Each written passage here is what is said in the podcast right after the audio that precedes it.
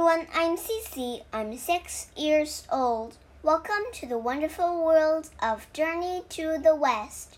Chapter 4 Secret Formulas. When the other students went to bed that night, Wukong stayed awake.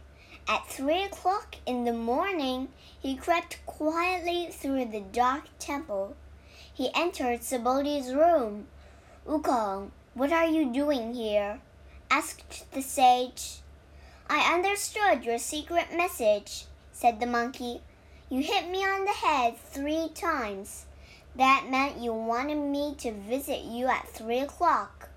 Now, will you teach me how to live forever? Subodhi smiled. I knew you were a worthy student. Come closer. Subodhi whispered into Wukong's ear. The sage whispered prayers as well as secret formulas about the universe and nature. As the monkey listened to his teacher's words, powerful light filled the room. Now Wukong knew how to live forever. For the next few years, Wukong meditated and practiced secret formulas.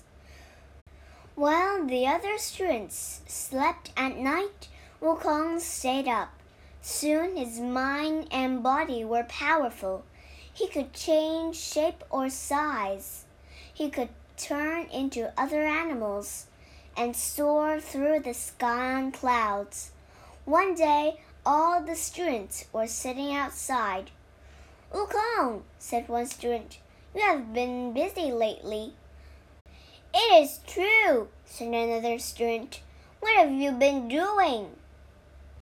I've been meditating and practicing secret formulas, said Wukong.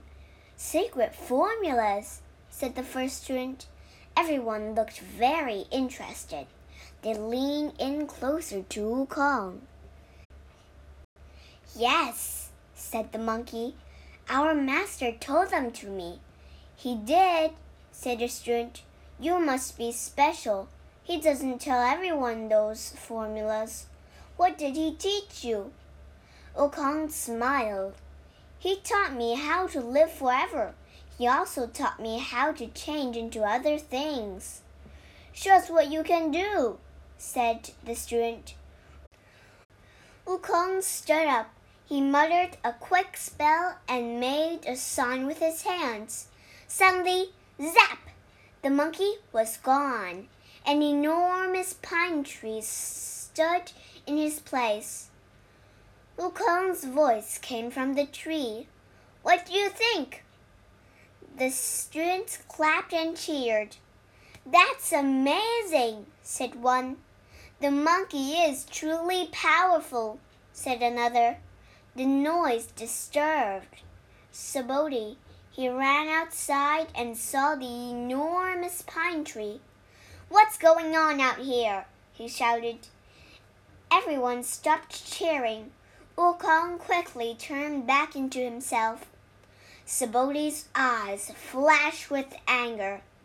Everyone but Wukong go inside, he yelled.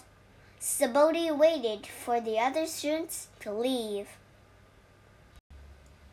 I told you the secret formulas so you could live forever, said the sage, not so you could show off. I'm sorry, said Wukong. I. Subodhi kept talking.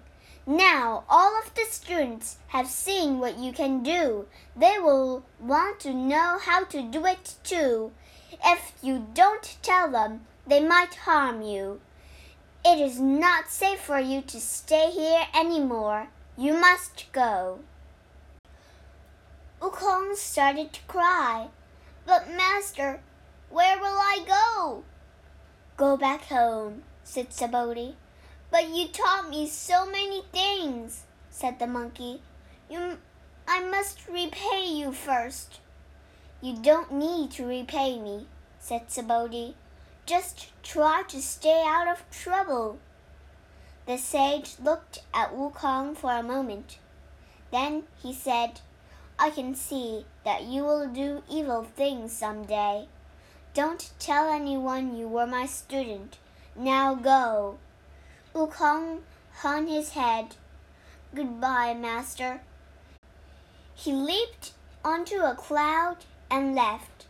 After a short journey, Wukong arrived at the Fruit and Flower Mountain.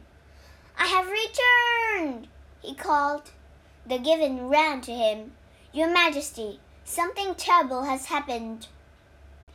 在这故事里，我们学四个单词。第一个单词 prayer，p r a y e r，prayer，祈祷、祷告。